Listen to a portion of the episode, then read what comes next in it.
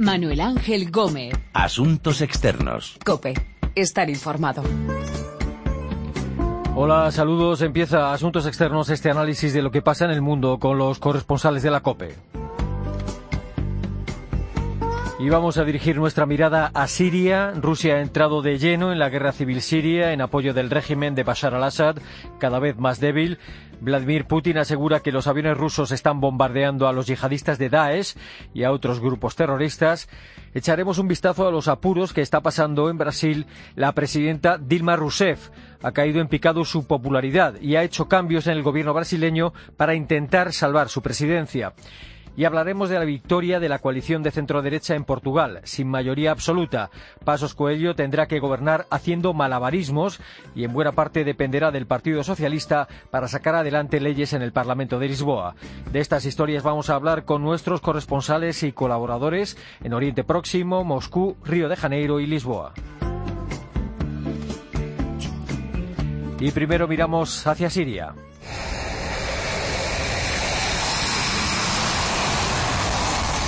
Aviones rusos están bombardeando posiciones en Siria para frenar la caída del régimen de Bashar al-Assad. Están atacando objetivos de los yihadistas de Daesh, pero también de otros grupos. Miquel Ayestarán, saludos. Saludos, hola, ¿qué tal? Eh, ¿Qué tal? ¿Dónde está concentrando sus ataques la aviación rusa? ¿Cuáles están siendo sus objetivos? Pues eh, la verdad es que cuando ya se cumple prácticamente una semana del inicio de los bombardeos, se puede afirmar que Rusia bombardea sin líneas rojas. En un primer momento, desde Moscú dijeron que el objetivo era el califato, el Daesh, el Estado Islámico, pero después eh, tuvieron que matizar y extendieron sus objetivos a todos los grupos terroristas. Esta es la frase que utilizaron.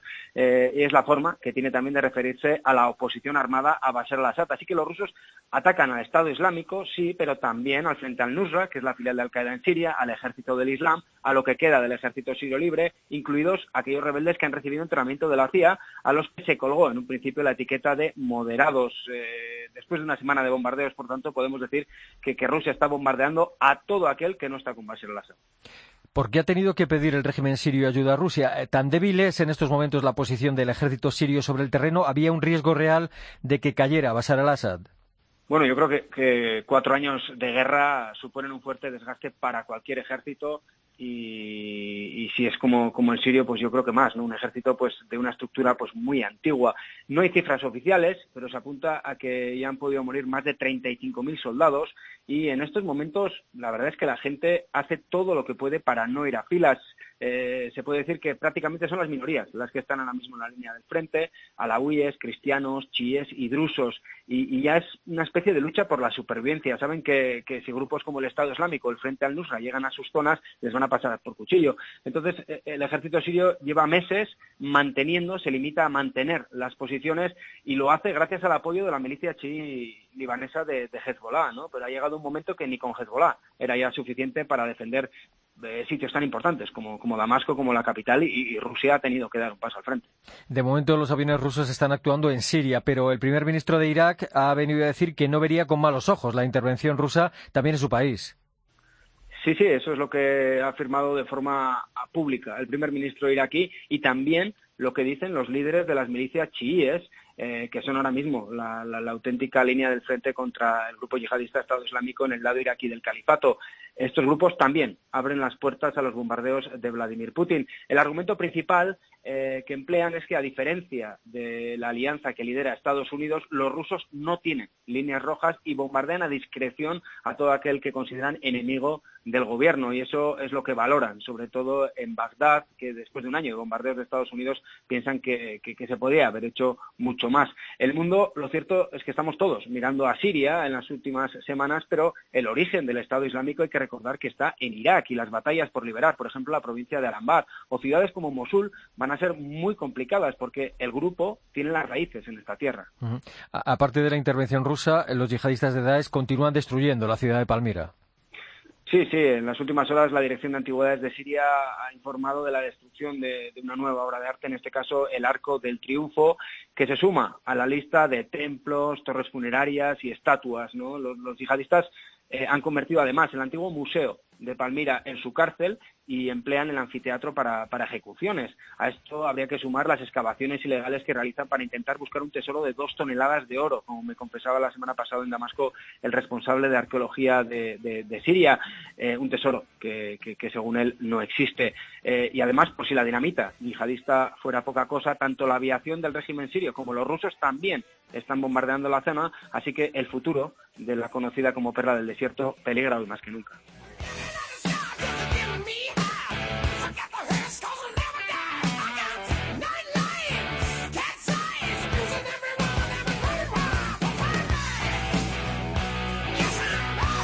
La intervención rusa en Siria, eh, Vladimir Putin dice que en el punto de mira de esta campaña de bombardeos en Siria están los terroristas.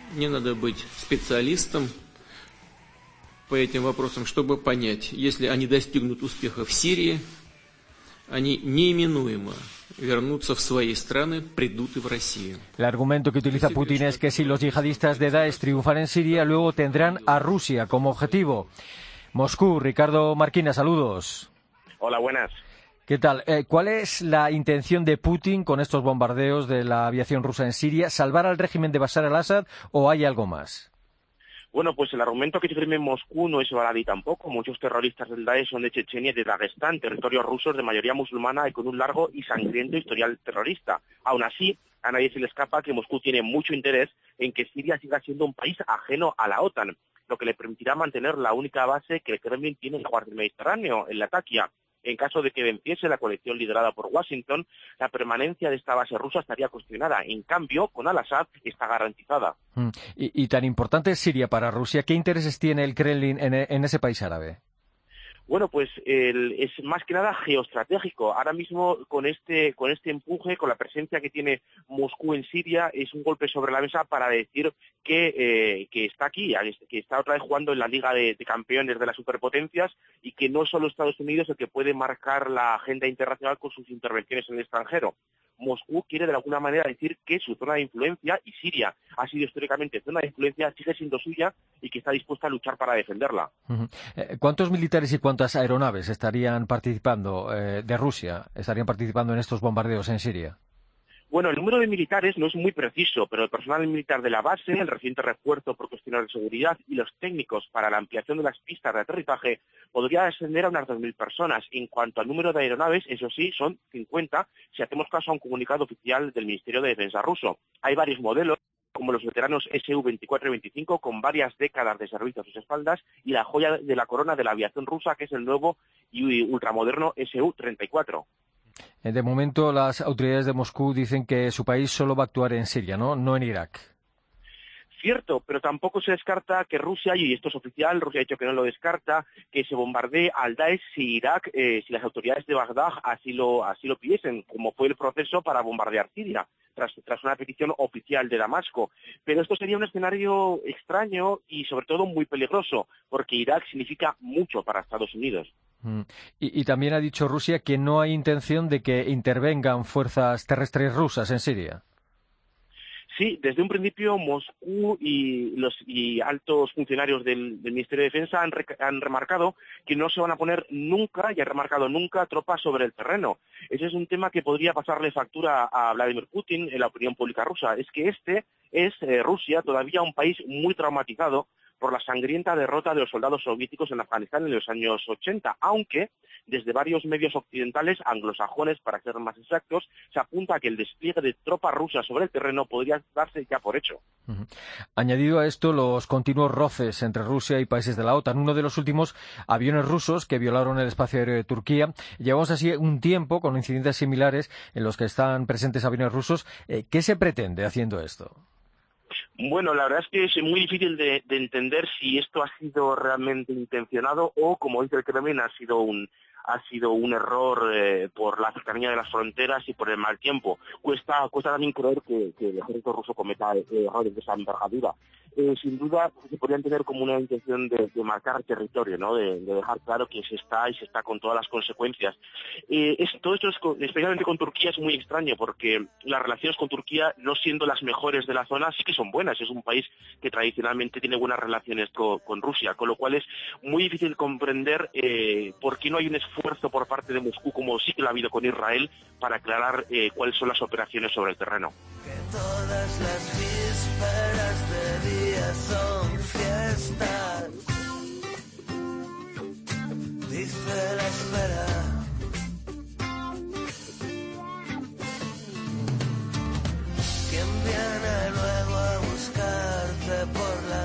Rusia dice que su intención es ayudar al régimen de Bashar al-Assad a luchar contra los yihadistas. En Brasil las aguas están muy revueltas y el futuro no pinta bien para la presidenta Dilma Rousseff. Para ver si consigue que cambien las cosas, ha movido piezas en su gobierno. Nós vamos reducir 30 secretarias nacionais em todos os ministérios, não apenas nesses que foram objetos de reforma. Nós vamos reduzir em até 20% os gastos de custeio e de contratação de serviços de terceiros. La presidenta brasileña ha anunciado cambios en su gabinete y otras medidas. Río de Janeiro, Arturo Lezcano, saludos. Muy buenas, Manu. Hola. Eh, ¿Qué piezas ha movido Dilma Rousseff en su gobierno y con qué intención?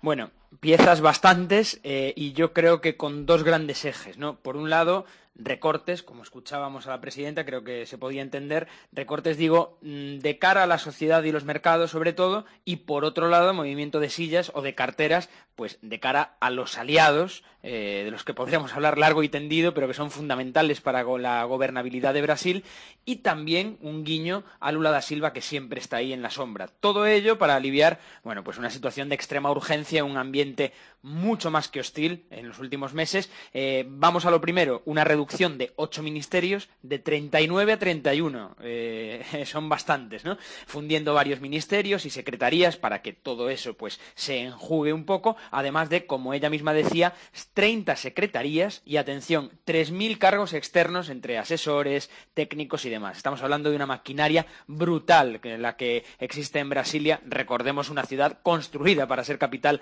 hace menos de 60 años, así que podemos imaginar todo lo que se mueve en un país tan burocrático como Brasil, tan político y teniendo 200 millones de habitantes. Y aparte, además, un 10% de los salarios, incluidos el de la presidenta, pues como digo, un guiño, una señal de contención que envía Rousseff en un momento de crisis económica galopante y que tuvo, ha tenido y sigue teniendo repercusión desde el viernes, desde el anuncio en los mercados, porque en cuanto se hizo ese anuncio, es verdad, lleva bajando el dólar todos estos días de forma pronunciada, ha subido la bolsa, impulsada además por el alta de Petrobras, que venía muy a la baja, como sabemos, y además, bueno, pues por el otro lado, lo que decíamos, una estabilidad política, que es lo que quiere decir Rousseff, para salir de la crisis económica. Y en ese sentido, lo que ha hecho ha sido dar una cartera más al PMDB, que es el aliado eh, en la sombra eh, que maneja el gobierno, y también, muy importante, le ha dado la jefatura de la Casa Civil, que es una especie de jefatura de gabinete, se la ha sacado a su mano derecha, a la mano derecha de Dilma, de ella misma, a Loisio Mercadante,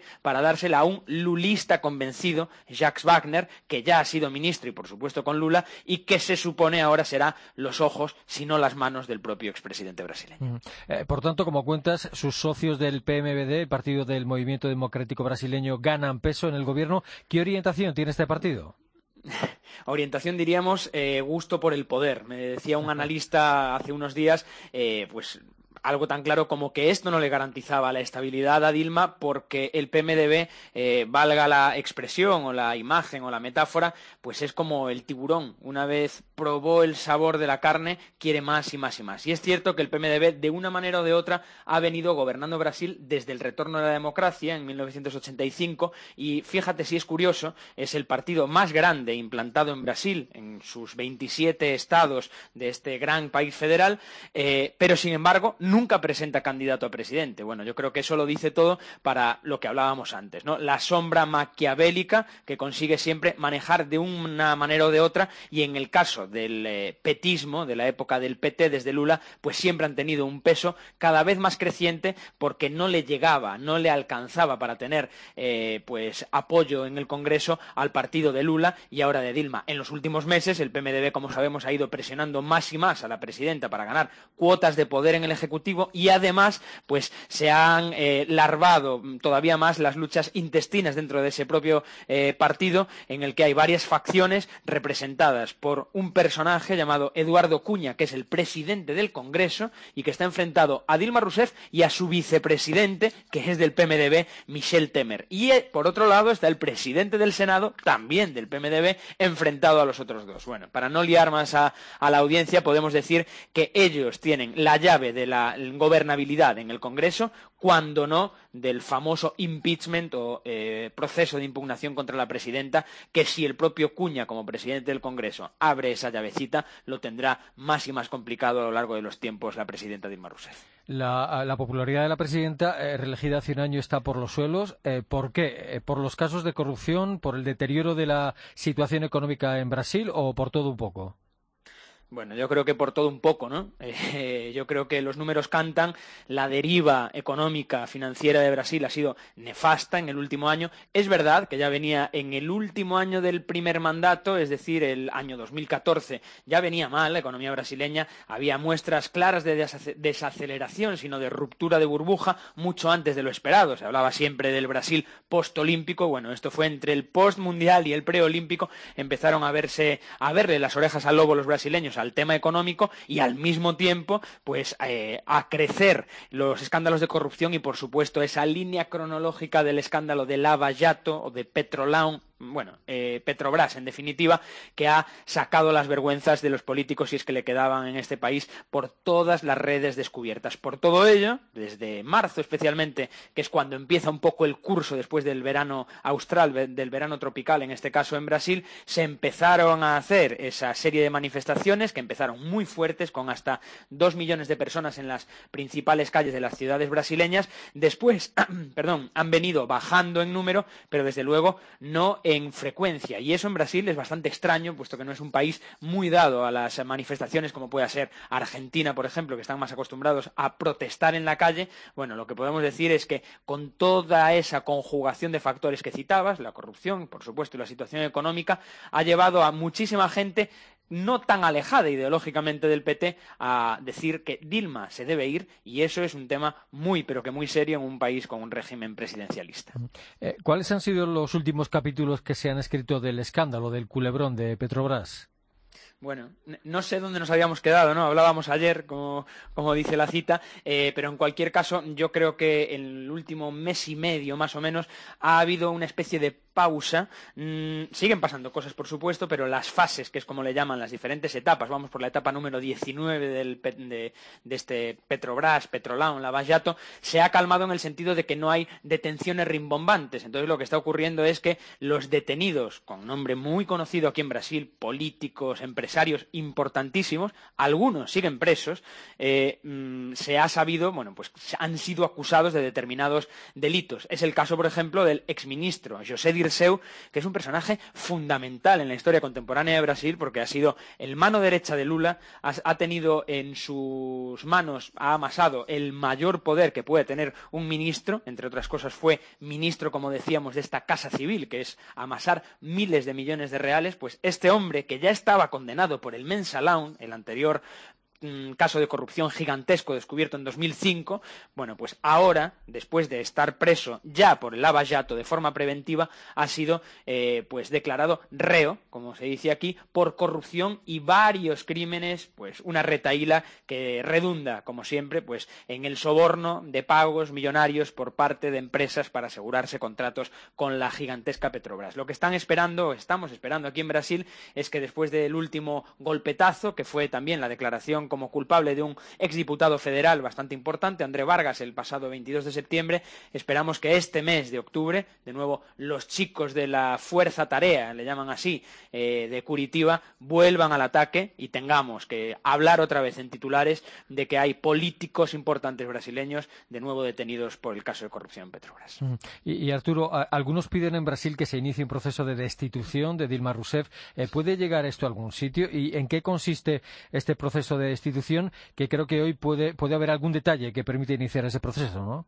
Sí, hoy, hoy es un día muy importante hoy sí se confirma, porque aquí todo está marcado para una fecha y después se pospone eh, con recursos, apelaciones y demás. Hoy es un día importante porque se presentan las cuentas del ejercicio 2014, las cuentas públicas, que no sería un titular en Brasil porque Tampoco sería un titular lo que voy a decir a continuación. Se presentan las cuentas y esas cuentas son sometidas al escrutinio del Tribunal de Cuentas, valga la redundancia, el TCU, eh, que normalmente, normalmente digo, desde los años 30, nunca ha rechazado las cuentas públicas de un Estado, sabiéndose, de un gobierno, sabiéndose que hacen eh, bueno, pues tretas, hacen argucias eh, contables para sacar adelante esas cuentas que no son los presupuestos, sino que van a posteriori, eh, sabiendo que pues sacan de una caja para meter en otra cuando se supone que después van a volver a su sitio. Bueno, pues esta vez no se lo van a pasar, parece, a Dilma Rousseff, y si eso sucede, si el Tribunal de Cuentas rechaza las cuentas por primera vez desde 1937 al expresidente Getulio Vargas, si eso sucede, eso pasa automáticamente al Congreso, puesto que el Tribunal no tiene potestad para juzgarlo desde el ámbito político, como es natural, y el Congreso puede decidir que una vez rechazadas las cuentas se abra un proceso de destitución de la presidenta por haber hecho esas argucias ilegales, entre comillas, en unas cuentas públicas. Todo eso, como digo, no sería titular, pero ahora sí, tal como está la coyuntura, y además porque el Congreso no está dominado por una mayoría de la base aliada de Dilma Rousseff. Por eso, y ahí volvemos a la primera pregunta, Manu, y con esto cerramos, eh, volvemos a la importancia de la reforma ministerial, de la crisis de gobierno provocada por Dilma Rousseff, para intentar asegurar que no se llegue a los tres quintos eh, que se, necesita en el Congreso para abrir un proceso de impeachment o destitución, que para decirlo en una frase es la capacidad que tienen los diputados en la Cámara Baja del eh, Congreso, vamos, de, de Brasil, para destituir al presidente, igual que se había intentado hacer con Bill Clinton, recordarás, en Estados Unidos, e igual que se hizo en ese mismo año de 1992 con el expresidente brasileño Fernando Collor de Melo por corrupción. Eh, puede llegar a algún lado, los expertos dicen que está complicado, pero si hay un día que está cerca de que eso empiece a suceder, es hoy con esa presentación de cuentas. Presidente, por lo que fue y por lo que pudo ser,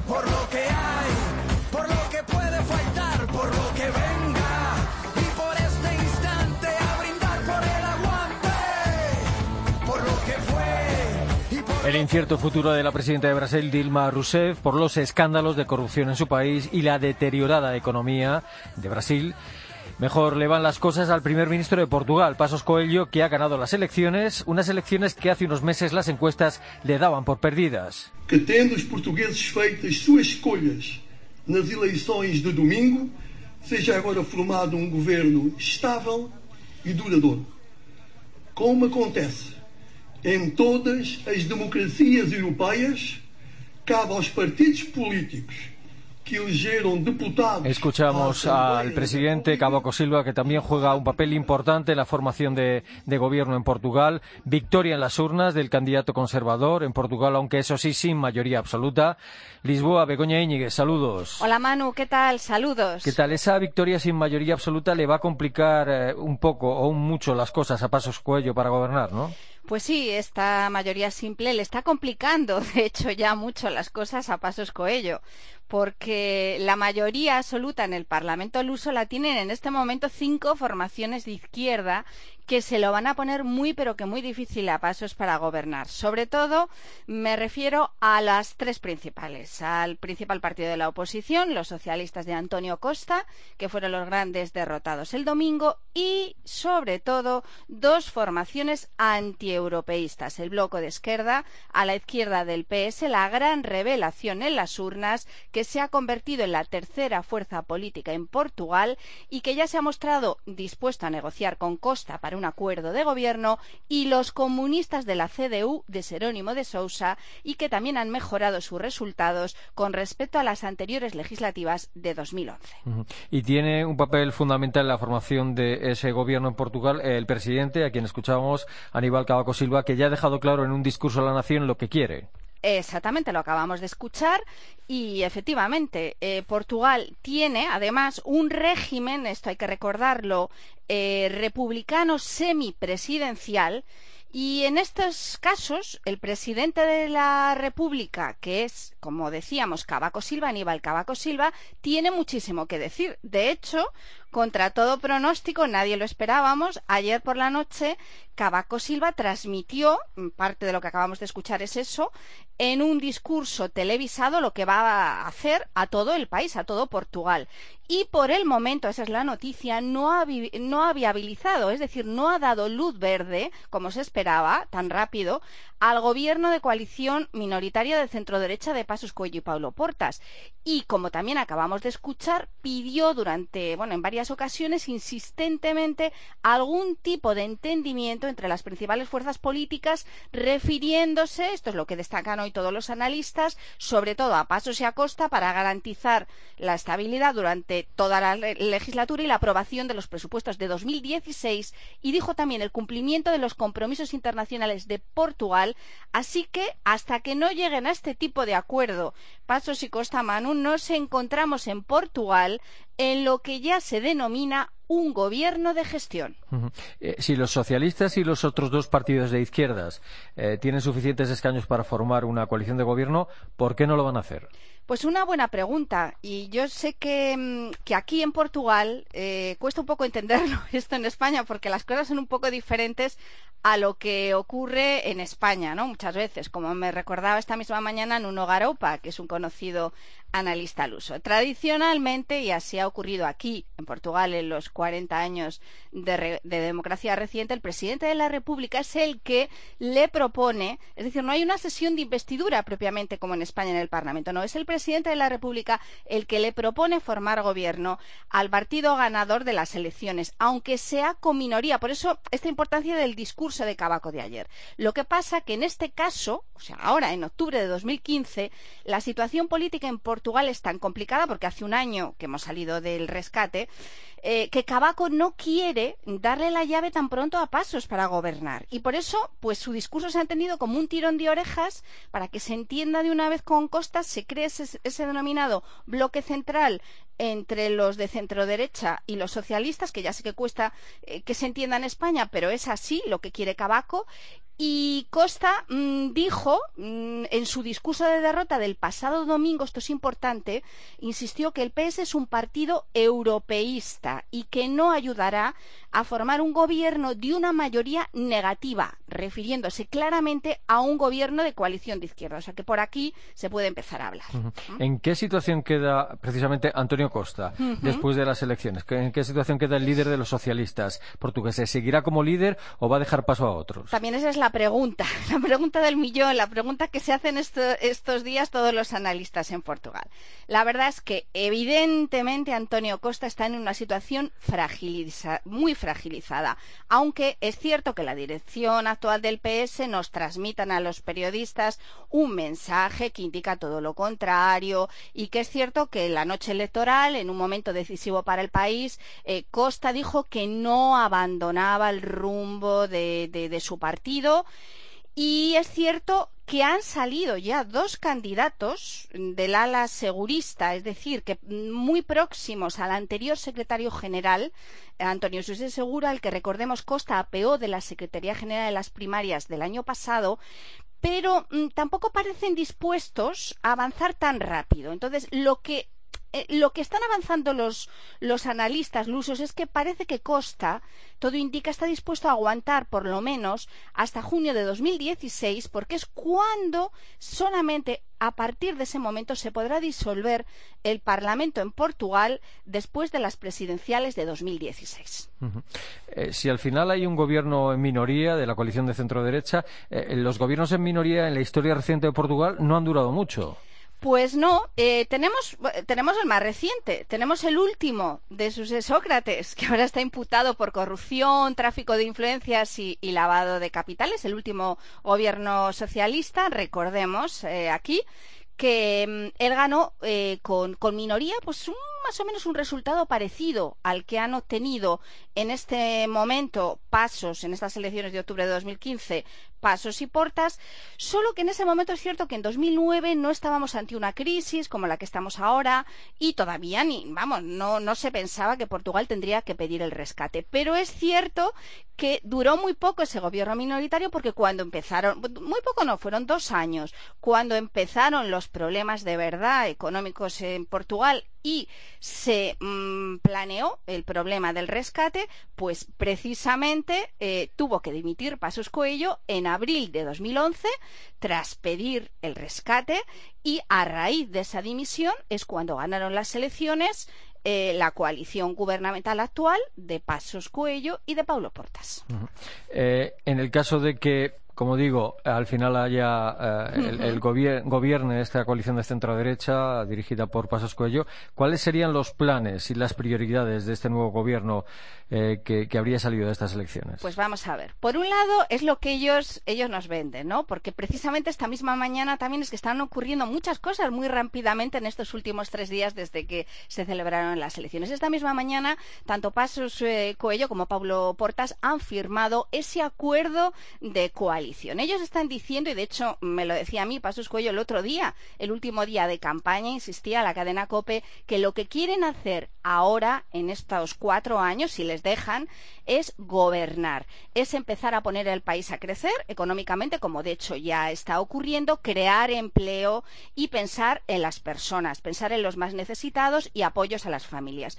Lo que pasa que recordemos que como todavía no están gobernando, es decir, estamos en este gobierno de gestión, que todavía es el gobierno anterior y van a tener que llegar a un acuerdo con los socialistas, lo que está claro es que van a tener que ceder tanto pasos como portas y van a tener que ceder sobre todo en algunas políticas de austeridad que todavía se estaba hablando a lo mejor de ahorrar pues mil, mil y pico millones de euros en la seguridad social, algún que otro recorte, es decir, van a tener que cambiar y adaptarse un poquito a las políticas del Partido Socialista. O sea que a ver qué es lo que pasa.